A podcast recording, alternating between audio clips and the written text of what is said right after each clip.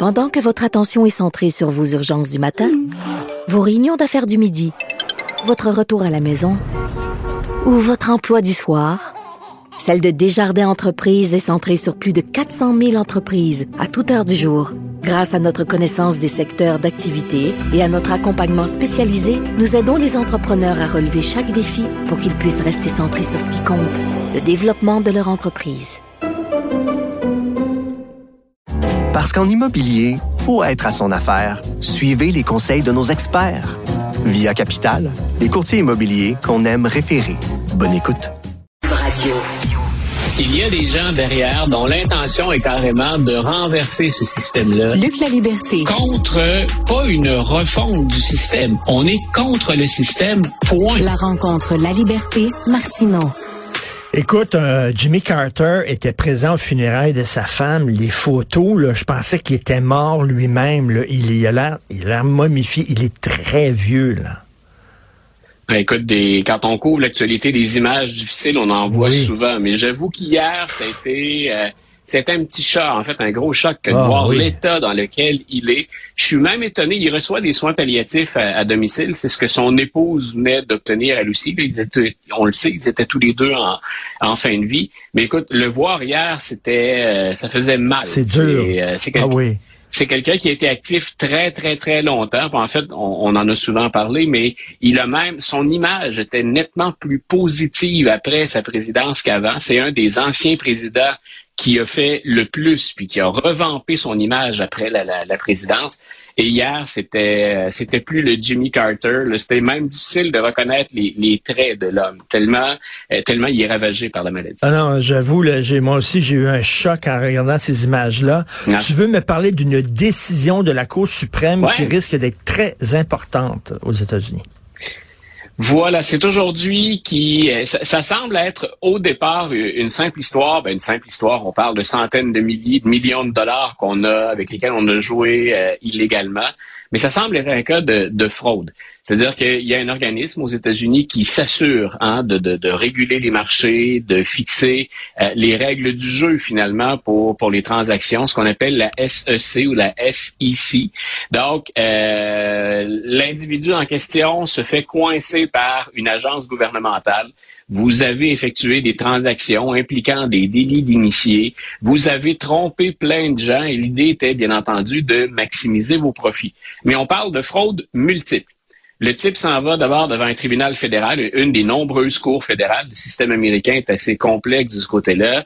Euh, et il dit, moi, euh, finalement, il, dit, ben, vous mentez quand vous dites ça. Mais l'autre chose, c'est moi, je pense que l'organisme en question, l'agence fédérale, la SEC, je pense que ça a été créé euh, par le, le- le Congrès américain et que c'est inconstitutionnel. Il y a un grand nombre d'agences aux États-Unis qui euh, ont été créées suite à des lois du Congrès, du pouvoir législatif aux États-Unis. Et la SEC a été créée euh, après le crash de 1929. On a dit faut stabiliser les marchés financiers et faut en même temps rassurer le consommateur. On va même définir, préciser ce qui constitue un délit d'initié. Et il n'y a personne depuis Franklin Delano Roosevelt qui remet ça en question. Ça a été fait à partir d'une loi votée par le Congrès. Donc, lui dit, moi, je, je prétends que le Congrès outrepasse ses droits. Et il y a une Cour fédérale qui lui a donné raison. Donc, Wow. on se retrouve devant la Cour suprême. Et si jamais cet individu-là gagne devant la Cour suprême, c'est la première fois qu'on craint ça. La théorie qu'il évoque, le, le fait que le Congrès outrepasse ses droits, il personne qui aurait osé aller devant un tribunal avant les dernières années, avant qu'une certaine droite activiste s'active. Ceux, entre autres, qui veulent mettre à bas le gouvernement. Hein, on trouve, on parle de l'État profond, on veut remettre en question un tas de choses, donc on veut réduire la taille de l'État. Ce qu'on oublie, c'est que ces agences-là sont indépendantes et qu'elles sont là pour protéger les consommateurs. Mais donc, s'ils gagnent, c'est deux choses. On va voir la SEC disparaître. On risque de voir d'autres agences fédérales indépendantes. Rappelons-le, c'est pas, ça appartient pas ou c'est pas géré par Trump, par Biden, par les républicains ou par les démocrates. Donc, Mais- on risque de se retrouver devant les tribunaux dans un véritable chaos où finalement, au final, c'est le citoyen qui risque de perdre. Mais ça va aussi diminuer la portée des pouvoirs, des, du pouvoir législatif du Congrès. Et ça, le président là-dedans ne peut que gagner. Qu'il s'appelle Biden ou qu'il s'appelle Trump, le président peut profiter de ce vide pour personnaliser, si on veut, l'ensemble des, services ou des agences pour lesquelles il n'a pas le dernier mot. Mais écoute, il doit en avoir plein d'agences comme ça aux États-Unis, des agences indépendantes. Alors, euh, si euh, on juge qu'effectivement c'est anticonstitutionnel, c'est un effet domino, il y a plein d'autres agences qui vont tomber. Et il n'y a personne avant ça, il n'y a aucun constitutionnaliste, il n'y a même aucun avocat qui se serait risqué devant les tribunaux. Écoute, ça fait une centaine d'années qu'on a jasé de ça la première fois, puis ça tenait pas la route, disait-on, à l'époque. Mais là, comme on vient de gagner dans un tribunal fédéral, il y avait trois juges qui se prononçaient, deux qui étaient en faveur, puis un qui a enregistré une vigoureuse dissidence, mais ça a passé. Donc, c'est la raison pour laquelle ça se retrouve devant la Cour suprême. Est-ce que l'argument constitutionnel dans cette cause-là, est-ce que les neuf juges de la Cour suprême le considèrent acceptable et solide? Au point, on se répète, mais de démanteler des agences fédérales indépendantes dont l'objectif, dont l'existence même est de protéger les citoyens Écoute, je fais un parallèle avec un texte que j'ai lu dans le National Post cette semaine. Luc, euh, c'est un juge euh, de la Cour suprême canadienne euh, qui qui a prononcé un discours dans un événement quelconque et il a dit de plus en plus, en fait, depuis 1982, depuis le repatriement de la Constitution et depuis la création de la Chambre des droits, de plus en plus les politiciens peltent leurs décisions dans la Cour du judiciaire. Fait qu'ils disent on se retrouve nous autres au judiciaire à, prendre des décisions qui avant appartenaient aux politiques. Et là, c'est un peu la même chose parce que ces agences-là, c'est une décision politique de les créer. Mais là, le judiciaire va peut-être défaire une décision politique. Le judiciaire est pas est pas élu.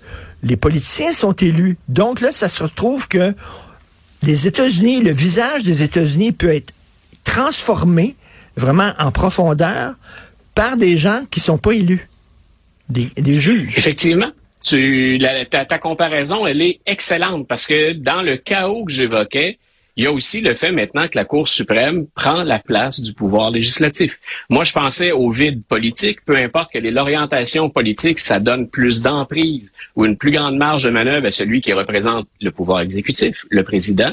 Mais effectivement, ça veut dire qu'il y a de plus en plus de choses qui vont être décidées par les juges plutôt que par des lois votées par les élus. Hein. Euh, un dernier lien avec ça, quand on a parlé tous les deux du 14e amendement en disant il y a des États qui ont dit on, refuse finalement de retirer Donald Trump des, des listes électorales, même si on considère qu'il a bel et bien participé à une insurrection le 6 janvier 2021.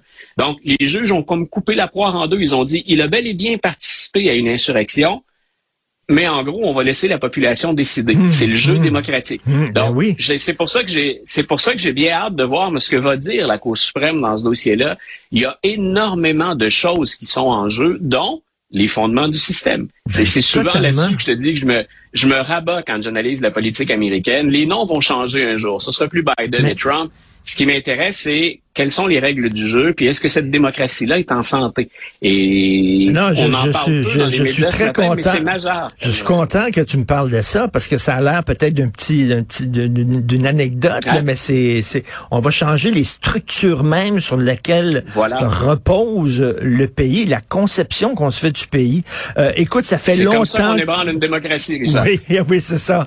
En faisant exploser euh, les, euh, les structures qui, qui la maintiennent debout. Euh, ça fait longtemps que tu m'en parles de Nikki Haley. Et là, elle monte, elle monte, elle monte et elle chauffe les fesses de Donald Trump. C'est-à-dire qu'elle chauffe les fesses au, dans la tête des, des bailleurs de fonds. M. Trump est toujours confortablement en avance. Mais on a dit quand on suit les débats tous les deux, euh, ou que je te, je te, fais un petit compte rendu de, du, du, du, match de la veille quand il y a eu un débat, euh, Nikki Haley est en train de s'imposer comme la seule bonne option à Donald Trump. C'est pas encore réglé. Mais ce qui me fait dire ça, d'abord, moi, ça fait longtemps que je te répète, au plan stratégique, si je suis un républicain, si je suis un stratège républicain, je veux battre Joe Biden, je lui mets Nikki Haley dans les pattes. Et écoute, je, je, pense que nos chances, si on parie à Vegas, nos chances viennent de monter sérieusement. La grande problématique, donc, c'est ben, il faudrait qu'elle devance Donald Trump. Et là, c'est euh, euh un organisme, donc un groupe qui a été fondé par les frères Koch, qui ont financé beaucoup de campagnes électorales républicaines aux États-Unis. Ce groupe-là dit on dispose de millions et de millions de dollars à investir dans des campagnes électorales nous, on a décidé, ils ont annoncé ça hier, qu'on va supporter Nikki Haley. Ça veut dire qu'il y a de plus en plus de généreux bailleurs de fonds qui se tournent pas vers Chris Christie, vers Ron DeSantis, hein, qui était le, le, dauphin annoncé de Donald Trump et qui pique du nez depuis. Donc, euh, il reste pas mal Nikki Haley sur les rangs. Si on y va avec le mélange d'intention de vote et de cagnotte, de richesse de la campagne électorale, on est en train de faire une course à deux. Et ça, j'avoue que je vais apprécier suivre ça pour un tas de raisons. Ça fait depuis longtemps que je dis, si on divise l'opposition à Donald Trump, comme on le fait en 2016 dans le parcours des primaires, vous donnez toujours une chance, vous contribuez à, enrichir le personnage Trump, puis ça, autant en, termes d'intention de vote que de budget. Si on a une course, une personne, hein, quand ils sont un contre l'autre, moi, j'ai bien hâte de voir le, résultat malgré l'avance. Mais, mais Luc, ceux qui n'ont pas suivi ça de très près, parle-nous de Nikki Haley. C'est qui, euh, c'est qui, premièrement, je, je, suis vraiment désolé et je, je, je t'avoue mon ignorance. Est-ce que c'est une afro-américaine? Est-ce qu'elle est blanche? Non, c'est, euh, elle, euh, elle est issue de l'immigration. Ses parents venaient de, ont migré de l'Inde. Euh, elle a même changé son, nom de famille pour faire plus euh, américaine en cours de route.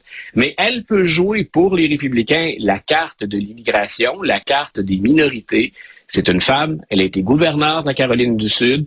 Euh, c'est une femme qui, tout en affichant un conservatisme très clair, a quand même posé des gestes qui montrent qu'elle est, elle est soucieuse de, de plaire aux indépendants ou à l'ensemble de la population. C'est sous sa gouvernance, par exemple, qu'on avait retiré le drapeau des États confédérés du Parlement de la Caroline du Sud. Donc, elle avait hmm. dit, c'est raciste, on ne veut pas être associé à ça, que vous en ayez chez vous, on peut pas rien faire, hein, c'est bien sûr, c'est votre c'est votre liberté individuelle, mais on n'aura pas ça sur les édifices publics. Et depuis qu'elle s'est lancée, elle a servi aussi, bien sûr, j'allais le mettre, elle a travaillé pour deux ans aux côtés de Donald Trump. Ça a été son ambassadrice à l'ONU, considérée à l'époque comme ce qu'on appelle un faucon, c'est-à-dire en faveur d'une position forte, d'une position dure, et souvent, lorsque nécessaire, en position d'une intervention militaire ou du soutien à une intervention militaire. Et elle est présentée un peu comme la voix, j'ai envie de te dire, raisonnable ou présentable de la droite américaine. Est-ce qu'elle a, est-ce qu'elle a défendu, est-ce qu'elle a défendu les institutions démocratiques? Oui, assurément. C'est là donc où ça devient intéressant. Elle a le même message que beaucoup de républicains ou beaucoup de gens qui sont plus à droite. On va mieux gérer les budgets ou on va réduire les budgets, mais elle ne remet pas en question le système politique. Elle a défendu Donald Trump autant qu'elle le pouvait jusqu'à ce que ça devienne indéfendable, c'est-à-dire jusqu'au moment où il a dit, ben, je vais me servir des institutions pour me venger, euh, on devrait faire exécuter un général parce qu'il est trop woke à mon goût. Donc, un, tas de déclarations spectaculaires qu'on ne relaie même plus tellement il y en a eu et tellement il y en a. Mais moi, je pense qu'elle a, dans, dans son bagage, dans sa personnalité, elle est fougueuse, elle est énergique, elle est beaucoup plus jeune que la grande majorité des politiciens qu'il y a à Washington ces jours-ci. Elle est intelligente, elle s'exprime bien, euh, mais elle peut aller chercher le vote des indépendants. Le, le, jeu qu'elle doit jouer présentement, c'est vraiment ce jeu d'équilibriste. J'essaie de pas trop perdre des lecteurs de Donald Trump ou des lecteurs plus à droite ou MAGA mais je veux aller chercher ou je veux rassembler les républicains modérés, puis aller chercher les indépendants. Enlever ceux qui votent pour Biden à défaut de mieux parce que Trump est inacceptable pour eux, comme ça a été le cas pendant la campagne 2020. Donc, je répète, si on regardait mm. un affrontement Biden à, Nikki Haley, je suis certain que les stratèges démocrates et que M. Biden à la Maison-Blanche ne veulent pas l'avoir dans les pattes pour la ah, prochaine ben. campagne électorale on aime mieux Trump et tenter de battre Trump une deuxième fois que d'affronter Nikki Haley. Ben, écoute, c'est un personnage intéressant. Elle a, le nom d'une chanteuse pop, tu trouves pas? Le dernier album de Nikki Haley. Je trouve que ça fait vraiment chanteuse pop. Avez-vous des billets pour le dernier spectacle de Nikki Haley? Merci, le, merci Luc La Liberté. Avec grand plaisir, une bonne fin de journée.